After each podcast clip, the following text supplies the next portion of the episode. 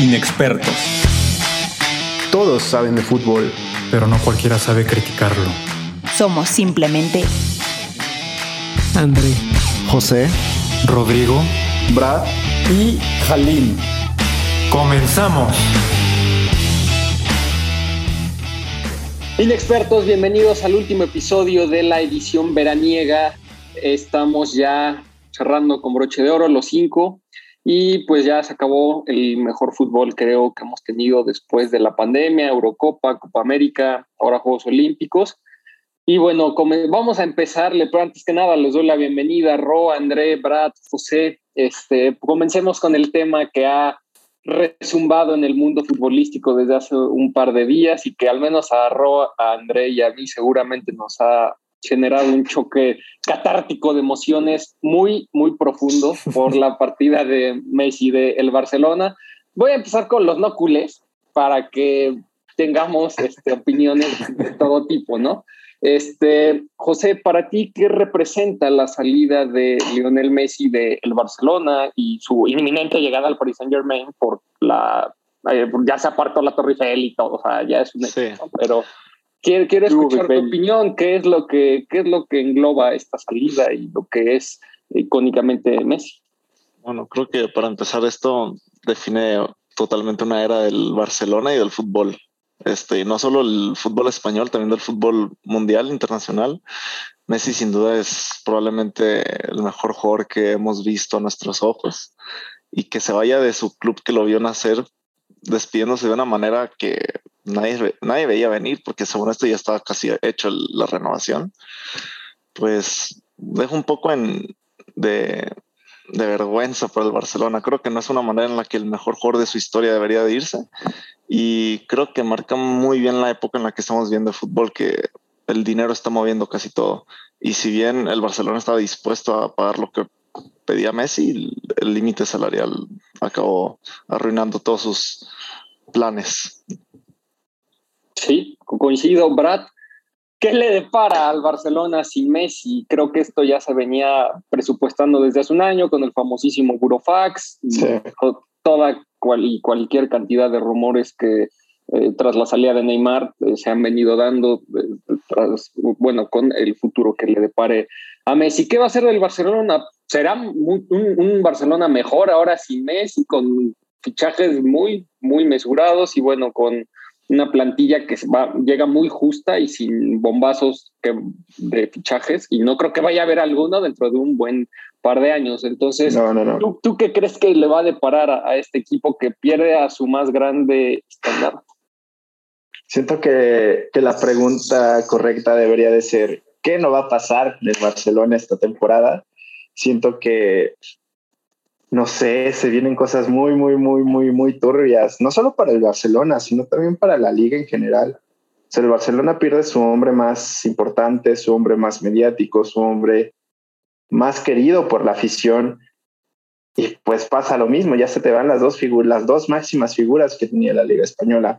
Siento que el Barça es una buen, perdón por la palabra, buen madrazo de realidad de que finalmente pues Messi no iba a ser eterno y que pues les llegó el, el golpe pues muy de repente y realmente no estaba previsto que Messi fuera a salir así del Barcelona. Se esperaba que, que se retirara prácticamente ahí.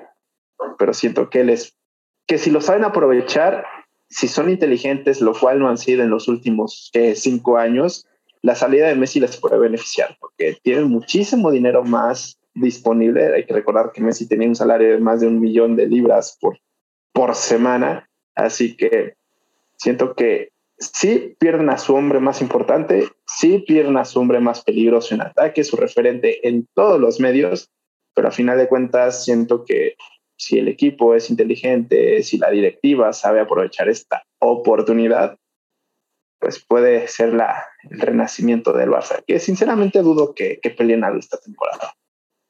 No, pues eso creo que es, es más que evidente, ¿no?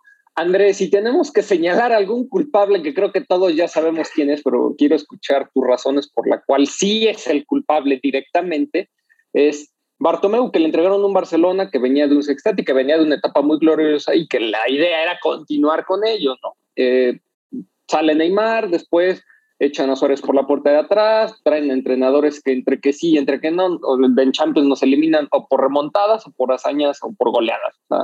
Y después ya terminamos con la partida del ídolo más grande que ha tenido este club en toda su historia, por la puerta de atrás, y ni siquiera lo vendiste, o sea, no vas a sacar ningún eh, beneficio económico, o sea, todo le salió mal al Barcelona y todo apunta a que Bartomeu es el máximo responsable. ¿Difieres o coincides?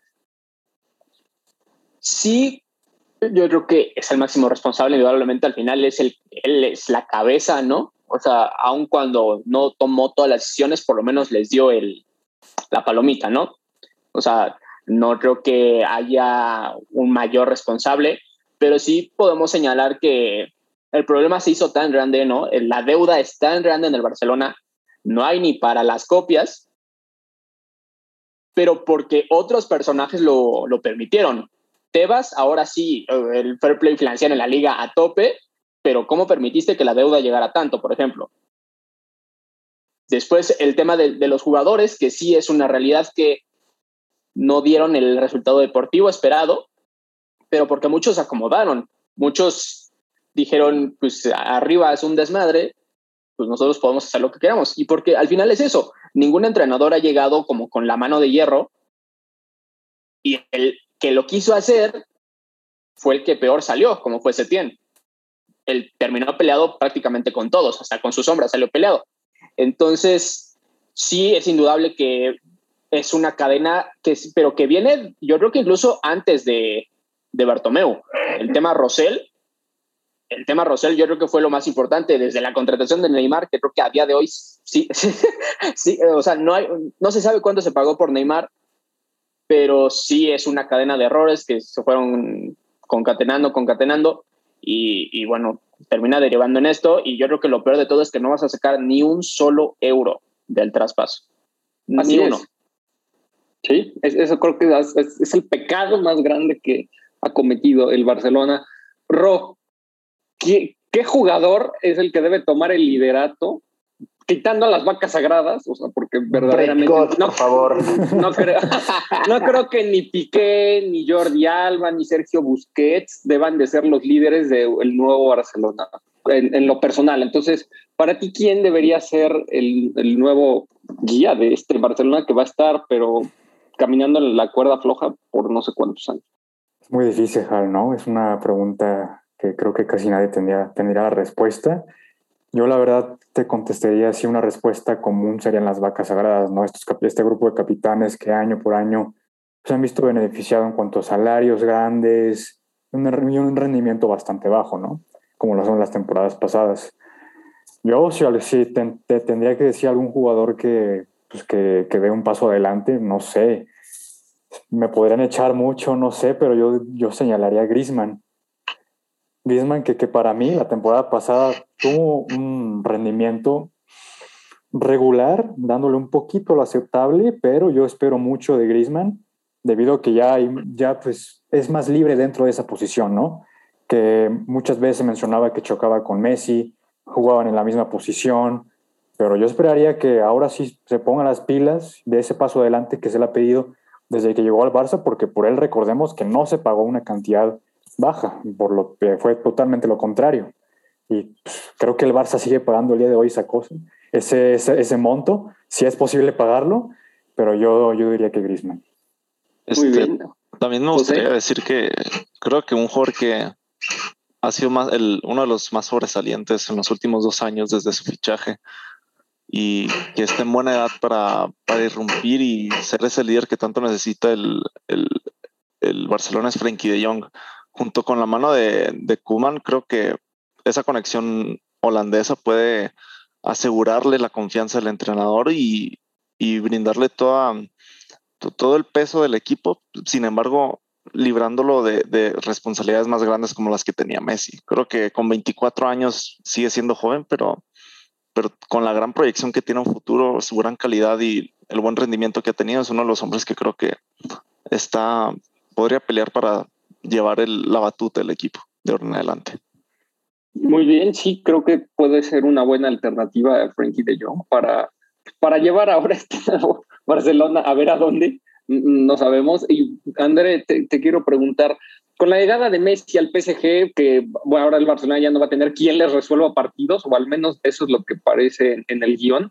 Ahora vamos a ver quién es el que logra asumir esa responsabilidad, pero ahora el Paris Saint Germain va a poder alzar esa tan ansiada orejona que tiene el jeque comiéndose las uñas con la llegada de Messi. Y quiero ver si por ahí no se cuela la llegada de Mbappé al Madrid, ¿no? Que es lo que se puede dar por también este tema del fair play financiero que como sabemos, el PSG se lo ha pasado por el arco del triunfo en este mercado porque ya lleva varios fichajes, aunque sean gratis, los sueldos son exorbitantes. Entonces, ¿cómo ves este PSG verdaderamente poderoso y letal? Es que si no gana la Champions va a ser el mayor fracaso de la historia del fútbol. Yo, o sea, aún teniendo el equipo de los Galácticos, ¿no? O sea, equipos de época, por decirlo así, aunque los Galácticos no ganaron nada, hay que ser así de claros. Yo creo que sí, o sea, es, es el máximo favorito, tomando en cuenta que lo de Mbappé todavía no está resuelto y según Florentino no hay dinero. Y si no hay dinero, yo entiendo que no pueden ir por Mbappé. Eso es lo que vendió para la idea de la Superliga, que no hay dinero. Pero tomando en cuenta Mbappé, Neymar, Messi, luego ahí lo que es la banca, Di María, eh, Ramos. Bueno, Icardi ya anda medio cojo, pero también ahí está Icardi. y luego todas las demás posiciones que reforzó, pues el, tema de Vagnaldum, el, tema de Hakimi, eh, en la portería Navas creo que va a comer banca. Entonces Ramos.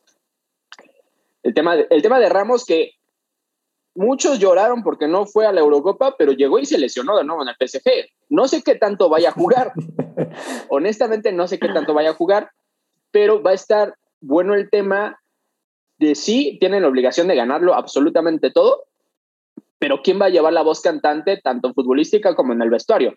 Porque el capitán es Marquinhos, pero no, o sea, yo no creo que Ramos no vaya a tener ahí sus, sus temas, aun cuando no vaya a jugar tanto.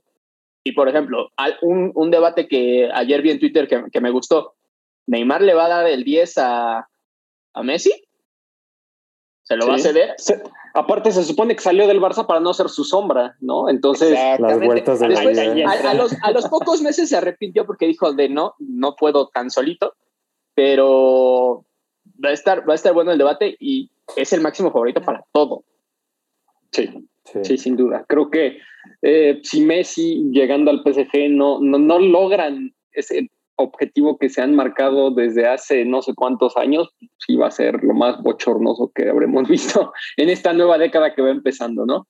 Y bueno, alguien más que quiera mencionar algo respecto al tema Messi, creo que ya todo lo que se, eh, se puede decir se ha dicho y simplemente es es cuestión, como decía Brad, de la cruda realidad, ¿no? De que los años pasan y en dos o tres, poco, poco menos, posiblemente Ronaldo y Messi habrán sido ya historia y tendremos ahora reflexiones sobre otros jugadores. Yo tengo una, algo que agregar, digo, sí el París está este, armando un equipo de lujo, pero la verdad, todo ese equipo de lujo ya o rosa o está sobrepasando los 30 años siento que es algo que se tiene que considerar bastante, siempre y cuando pues va a ser un equipo que te va a rendir que esta temporada y si acaso la otra. Y pasando ese tiempo vas a hacer otra renovación total, donde vas a gastar una millonada más, tienen jugadores más jóvenes, que quizá tu referente más joven, que es Mbappé, se va a ir el verano, o sea, siento que sí, el Paris está desesperado, que hay una desesperación por ya llevarse la orejona a casa, porque siento que es un proyecto, si más bien no es malo, pero siento que no tiene mucha visualización a futuro. Sí. claro, pero pues a fin de cuentas creo que es lo que busca el PSG, es a corto plazo conseguir esa Champions League. Sí. Que, o sea, es ganarla en la próxima temporada y ya después ahí vemos qué. ya, dinero, pasa después. dinero no le va a faltar también el tema está bueno con, con el técnico, con Pochettino. Ah, bueno, ah, sí, sí, sí. Ah, el técnico favorito de verdad. Ya Ay, no, lo detesto. ya quiero ver que a, a, la mitad de la temporada no lo anden corriendo. Sí. Ya quiero ver. Yo siento que, yo siento que Pochettino no dura la, la temporada, la neta. No, no creo que, no. Si siento que, ya tiene una... final de Champions y lo corrieron a, la, a los seis meses. Ya está muy condicionado. Sí, sí, sí. O sea, siento que que si de por sí ya tenía una pelea de egos muy grande en el vestuario, ahora con la llegada de Messi, de Ramos, de todas estas personas que tienen un negocio del tamaño de su, de su cochera, yo creo. Sí, no, o sea, si cuando llegó Neymar, Cavani le dijo, espérate, yo llevo aquí seis años, yo soy el goleador, yo pateo tiros libres, penales, todo, y se armó ahí un... Cavani que dice, pues es un uruguayo ahí que sí juega bien, que pero nunca ganó la Champions. O sea, Cavani así como que pasó muy desapercibido, o sea, mucho, muy desapercibido. Se le puso ah, a Neymar. Quiero ver a Ramos, a Messi y a, todos ellos. Ramos y Messi va a estar interesante. Y esa, y esa que, que, Cavani le aplicó a Neymar fue la que le aplicó Slatan a Cavani cuando llegó. O sea, siento es que, claro. sí, sí, sí. O sea, la verdad está, está complicado.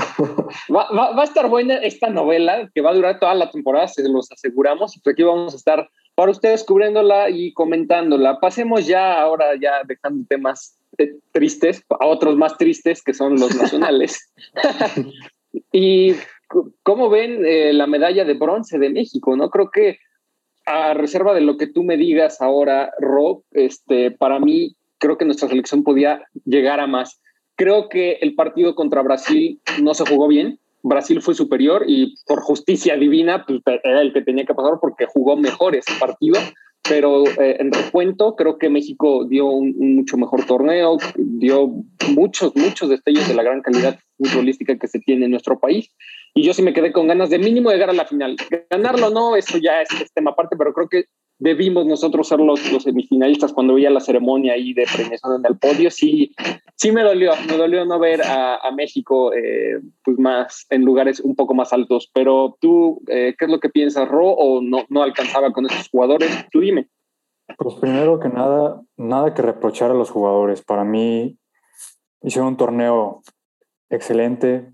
Estoy de acuerdo contigo que pudieron llegar a la final este partido contra Brasil, sin duda alguna, se pudo jugar de una mejor manera, pero pues también hay que tomar en cuenta que habían bastantes jugadores lesionados o expulsados, como el caso de Jorge Sánchez, que bueno, sí te resta bastante en las bandas, y, pues la selección de Brasil se basa mucho su ataque por las bandas, sobre las bandas. Me siento orgulloso de ver a México con la de bronce.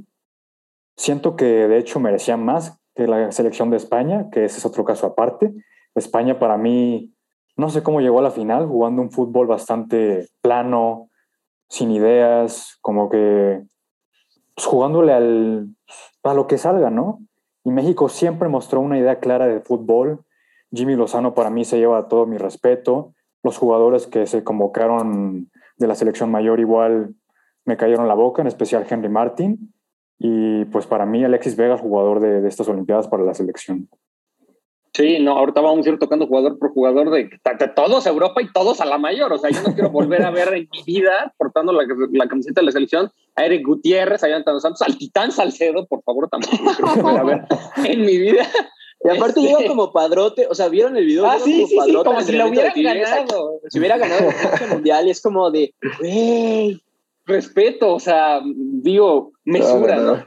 José, ¿por qué en los penales mandamos, o sea, sí, el Mudo Aguirre es delantero, y, pero así como que un especialista y era, creo, también muy joven. Creo que había otros jugadores de más jerarquía para patearlos. Bueno, lo de Johan Vázquez, que un central te patea, o sea, no eres Bonucci para patear penales. O sea, digo, hay que ponernos en, en, esos zapatos. Entonces, José, ¿no crees que pudieron haber sido otros cobradores? La verdad, lo que hizo Charlie Rodríguez también fue muy bueno. Nos, me cayó la boca, yo dije, este también lo va a fallar, ya paguemos todo y vámonos, pero lo cobró bastante bien.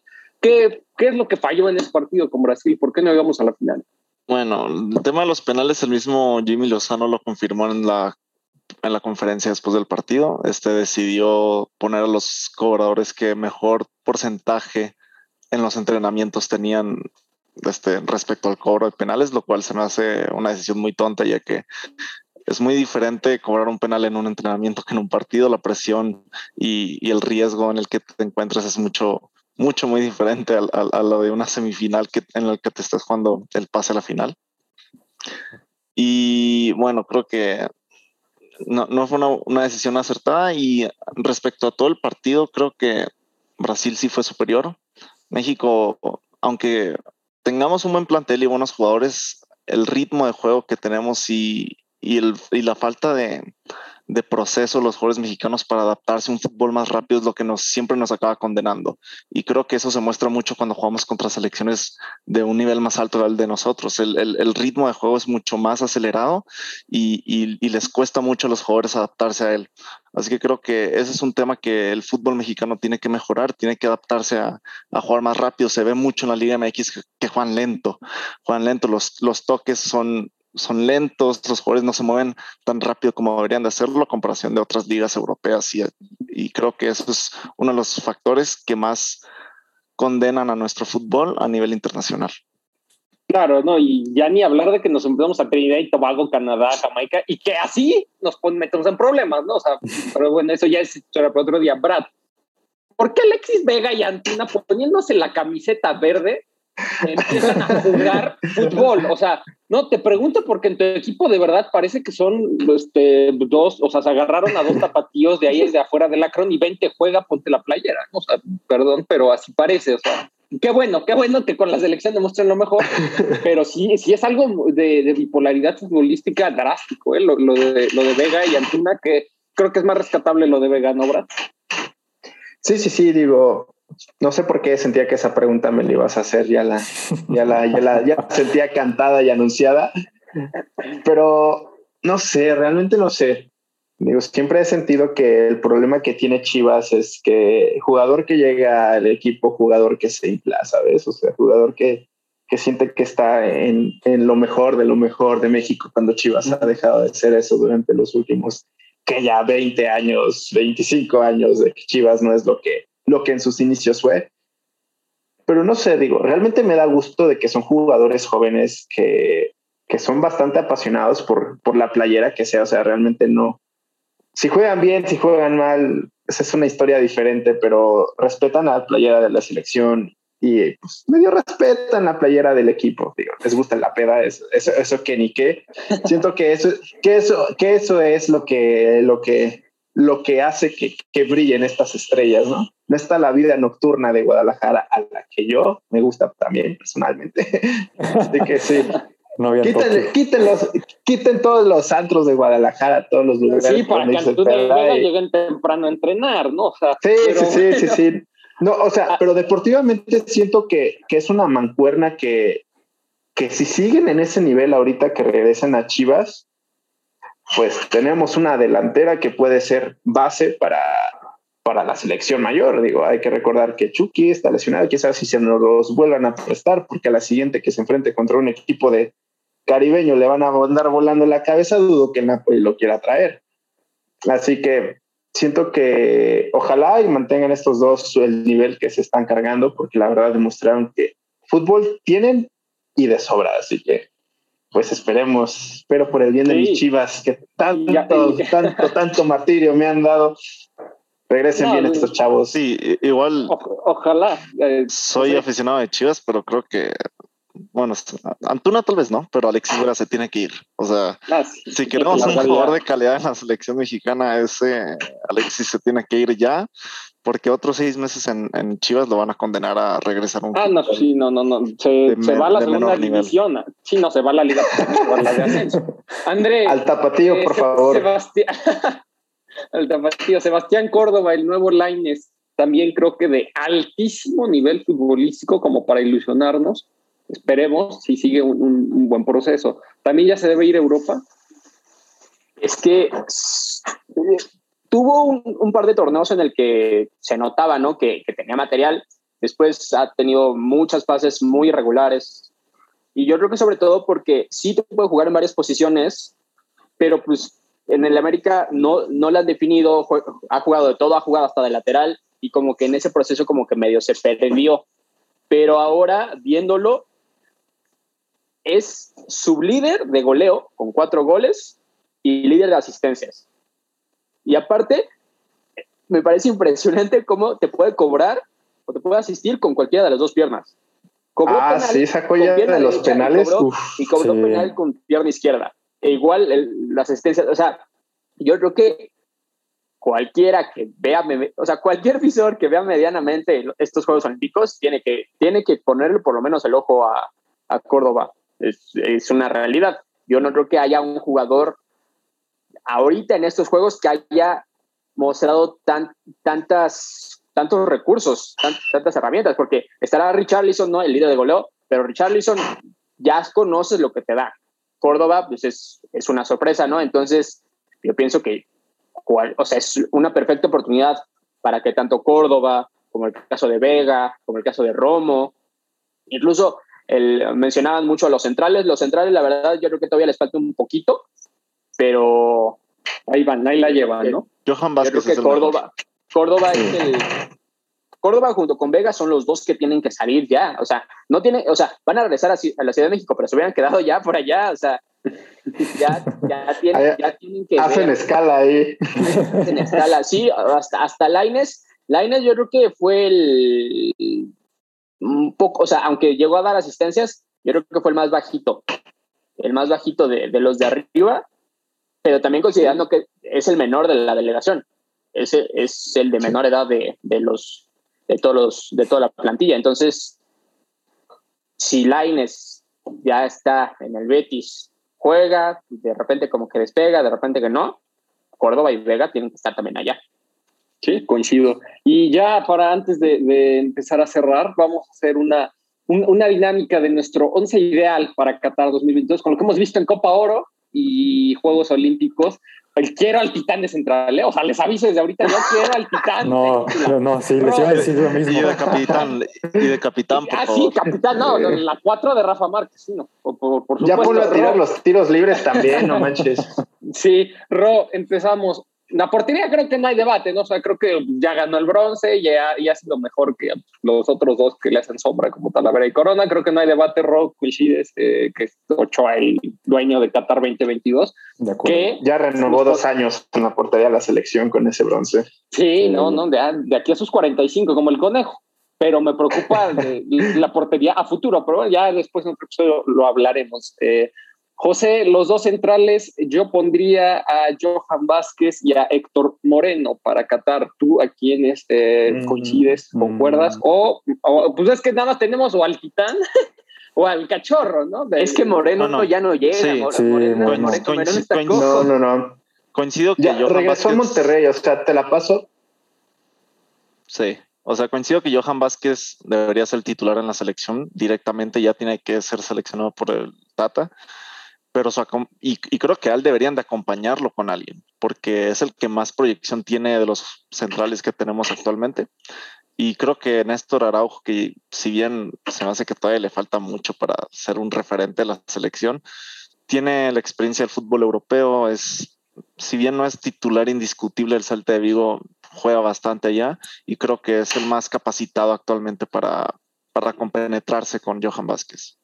Ok, entonces dejamos a entonces Araujo Héctor Moreno y, Johan fuera, por favor. sí, sí, sí. No, y queda bien porque ya, ya. Eso pone es un central zurdo y otro diestro, ¿no? O sea, queda posiciones naturales. André, laterales, derecho, izquierdo. Jorge Sánchez, por favor, ni de broma ni en la banca, porque a Argelia le regaló dos, a eh, los Amistosos uno y a Gales Entonces, al Jorge Sánchez no lo quiero, por favor.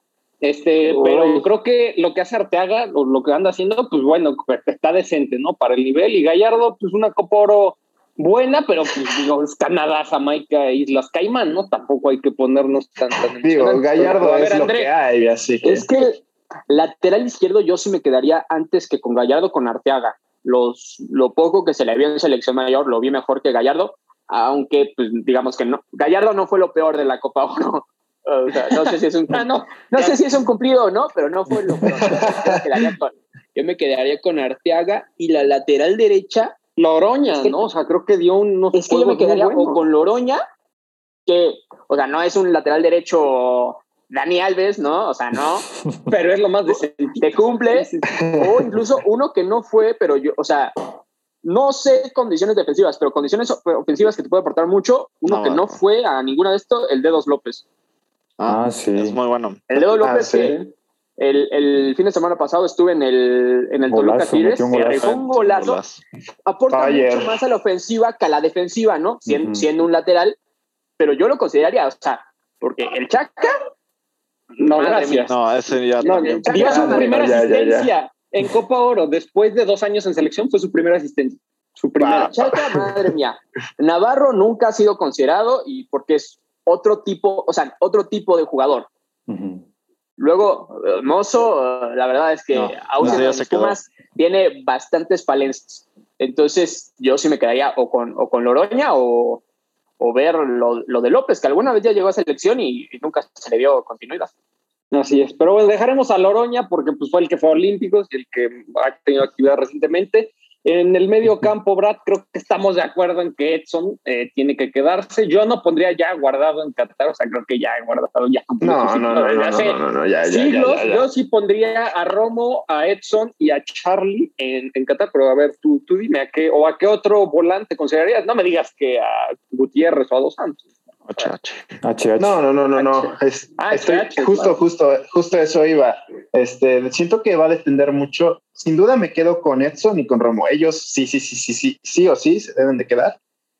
Va a depender mucho de qué tanto progrese Charlie para el siguiente año o qué tanto baje Héctor Herrera para el siguiente año. Digo, hay que recordar que ya anda ahí trastabillando su, su estadía en el Atlético de Madrid, que puede regresar a Portugal. o sea, siento que va a depender mucho de, ese factor, qué tanto crezcan unos y qué tanto decrezca el, el titular ahorita.